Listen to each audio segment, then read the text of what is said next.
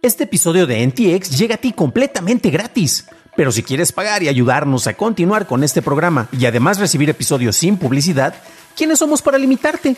Descubre cómo hacerlo siguiendo la liga en la descripción del episodio. Hey, I'm Ryan Reynolds. At Mint Mobile, we like to do the opposite of what Big Wireless does. They charge you a lot, we charge you a little. So naturally, when they announced they'd be raising their prices due to inflation, we decided to deflate our prices due to not hating you.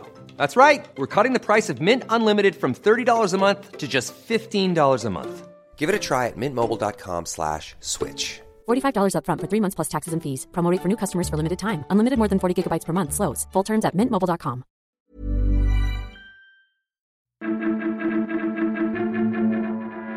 Spotify crece en suscriptores, Disney Plus podría cobrarte más y Telmex ofrece internet en el iPad. Estas son las noticias de Tecnología Express con información más importante para el 28 de abril de 2022. Investigadores de la carrera de Psicología Aplicada de la Universidad de Columbia publicaron un estudio en la revista Nature analizando el impacto de las videoconferencias en la creatividad en contraposición a las reuniones presenciales. El estudio observó a 745 pares de ingenieros en cinco países y les pidió que presentaran ideas creativas sobre cómo usar o un frisbee o papel burbuja. Aquellos que se reunieron en una misma sala generaron cerca de un 17% más ideas que quienes se reunieron por videollamada, lo que sería una idea adicional en promedio.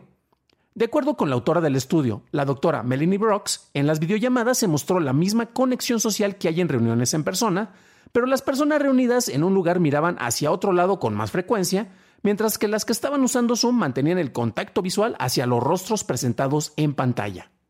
La doctora también dijo que no es que al usar Zoom sea malo, sino que todo se ha vuelto peor. Parece que el problema se presenta especialmente en procesos creativos. La doctora además mencionó que cuando está participaba en lluvias de ideas vía Zoom, prefiere apagar su cámara. Google extendió los tipos de información personal que excluirá de los resultados de búsqueda y ahora no mostrará números telefónicos ni contraseñas de usuario. Los usuarios deberán enviar una lista de direcciones web que enlacen a dicha información con páginas de búsqueda que muestren estos enlaces. Google dijo que intentará presentar solo el contenido que sea de interés público, periodístico o de relevancia profesional. Spotify reveló que el número de suscriptores de pago alcanzó los 182 millones, lo que refleja un crecimiento del 15% año tras año. Su meta original era llegar a los 183 millones, cosa que no se logró debido a su salida del mercado ruso.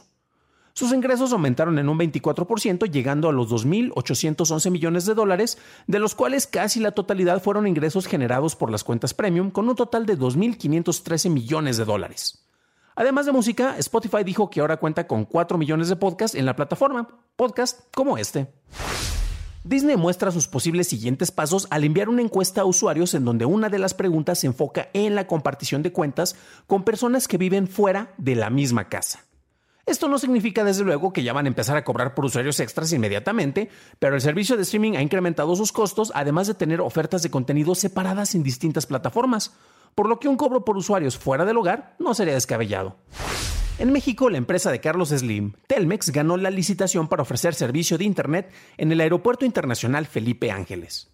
La empresa ganó el contrato de Internet y telefonía a Total Play y Overpass al presentar una oferta de servicios con un costo mensual de 92.800 pesos por nueve meses, costo inferior a las propuestas de la competencia. Esas fueron las noticias y ahora pasemos a la discusión. Y el tema que seguramente si se ponen a googlearlo van a encontrar que han salido distintas versiones es la noticia precisamente enfocada en eh, el uso de las videollamadas y cómo el manejo de estas en reuniones creativas pues afecta el proceso de creatividad y se generan menos ideas. Esto es algo que se publicó originalmente en la revista Nature, eh, la nota la tomamos por parte de AP, pero nuevamente si buscan, aquí tenemos este The Guardian y distintos medios en México, desde luego, desde que se publicó esto el día de ayer, han estado empezando a replicar todo porque, oh, sorpresa, eso, ese esquema en el cual estamos trabajando y viviendo muchos ahorita, los afortunados, eh, pues resulta que no es tan conveniente como muchos creían, a lo cual yo diré, jojojo, se los dije desde el principio, jajaja.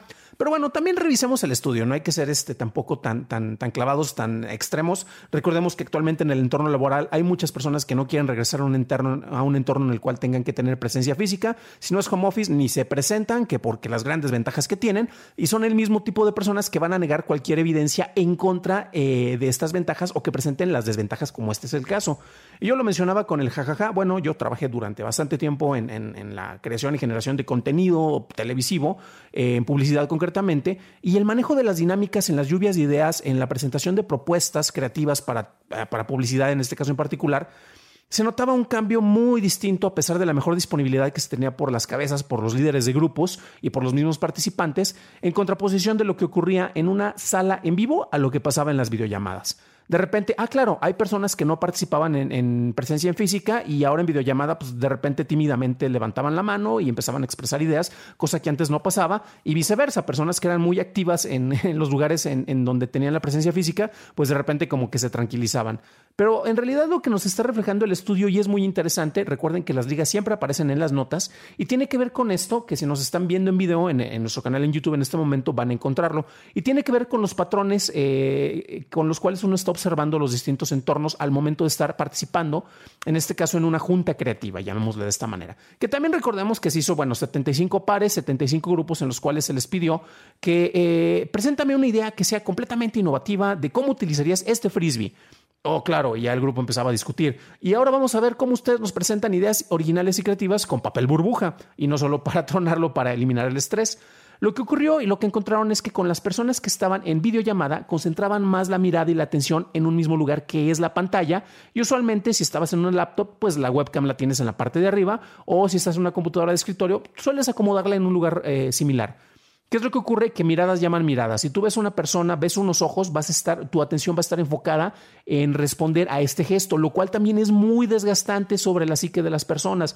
Algo que no menciona el estudio, pero otros estudios lo han revelado, es precisamente el manejo de que esas personas que creen que si agregan unos filtros divertidos y cambian los fondos eh, con opciones como de pantalla verde para poner que estás en la playa, eh, eh, sobre todo si eres mujer o eres una persona que tiene cabello largo, van a ver cómo se ve mal el recorte que tiene la imagen alrededor y eso desgasta terriblemente la atención que le estás poniendo, te termina causando mayor cansancio en la mente al tratar de forzar tu cerebro para que ponga atención a algo que te está gritando que no le pongas atención porque se ve mal y molesta literalmente el nivel de atención que tienes. Pero bueno, Fuera de ese aspecto, y ahora sí regresando a lo del estudio, pues tu atención está más centrada en una pantalla. ¿Por qué? Porque estás viendo personas que te están mirando, que no te están mirando, están viendo también una pantalla y tal vez al espectador, dependiendo de cómo tengas acomodada la videollamada.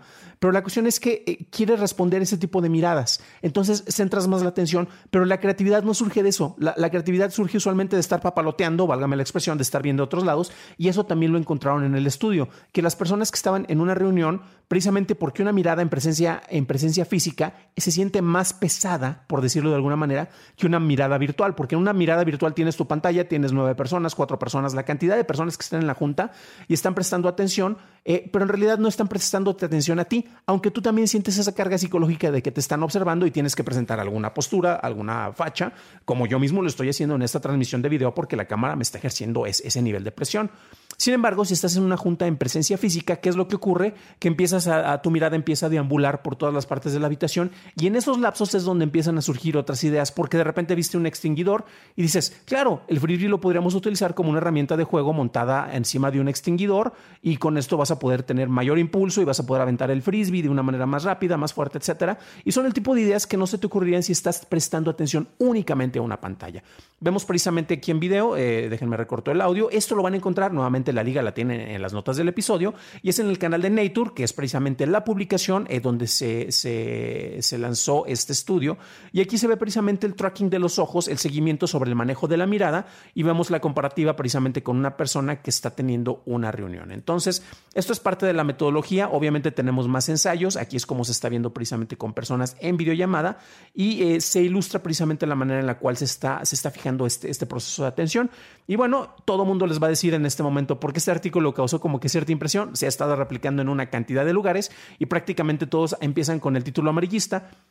título que yo, yo, estoy utilizando precisamente en este podcast o en este video porque necesito clics, por favor descarguen y escuchen este programa, pero porque es lo que llama más la atención desde luego. Entonces, eh, sí, sí tiene un impacto, faltan todavía más estudios, pero también ya tenemos una buena cantidad de estudios que muestran tanto las ventajas como las desventajas con los distintos tipos de procesos, ya sea creativo, sea, sean procesos de organización, sean procesos únicamente de seguimiento de datos dentro de un entorno laboral, ya sea remoto o en físico. Entonces, presten atención a eso y no se dejen llevar únicamente por los títulos alarmistas, aunque sí, por favor, escúchenos, denos clic y denle, like, ¿no? Para un análisis más a detalle en inglés, visita nuestro sitio hermano en dailytechnewshow.com en donde encontrarás notas y ligas a las noticias. Y si encontraste útil la información que estás escuchando en esta entrega, en este podcast, puedes dejármelo saber dejando una calificación positiva en Spotify, en Apple Podcast o en cualquier lugar en donde escuches podcast. También estamos en video en YouTube, en donde nos puedes dejar un like que no te cuesta nada. Eso es todo por hoy, gracias por tu atención, nos estaremos escuchando en el próximo programa y te deseo que tengas un excelente día.